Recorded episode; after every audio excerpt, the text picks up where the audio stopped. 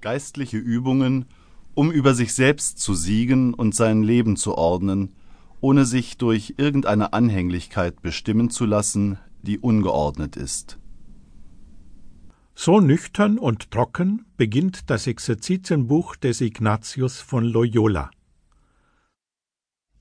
Ignatius, der Autor des Exerzitienbuchs, wurde 1491 auf Schloss Loyola im Baskenland geboren. Mit 30 Jahren gibt er nach erschütternden inneren Erfahrungen seine weltliche Karriere auf. Er will den Seelen helfen.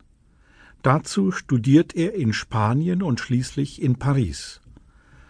Dort findet er Gefährten, mit denen zusammen er seine Pläne für den Dienst am nächsten zur größeren Ehre Gottes zu verwirklichen sucht. Sie geben sich den Namen Gesellschaft Jesu. So entsteht ein neuer Orden, der 1540 vom Papst bestätigt wird. 1556 stirbt Ignatius als erster Generaloberer des Jesuitenordens, der inzwischen kraftvoll und weltweit an der Arbeit ist.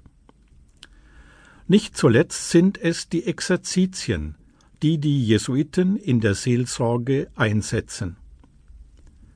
Tatsächlich hat das Exerzitienbuch die christliche Frömmigkeit außerordentlich bereichert und das geistliche Leben bis heute in starkem Maß beeinflusst.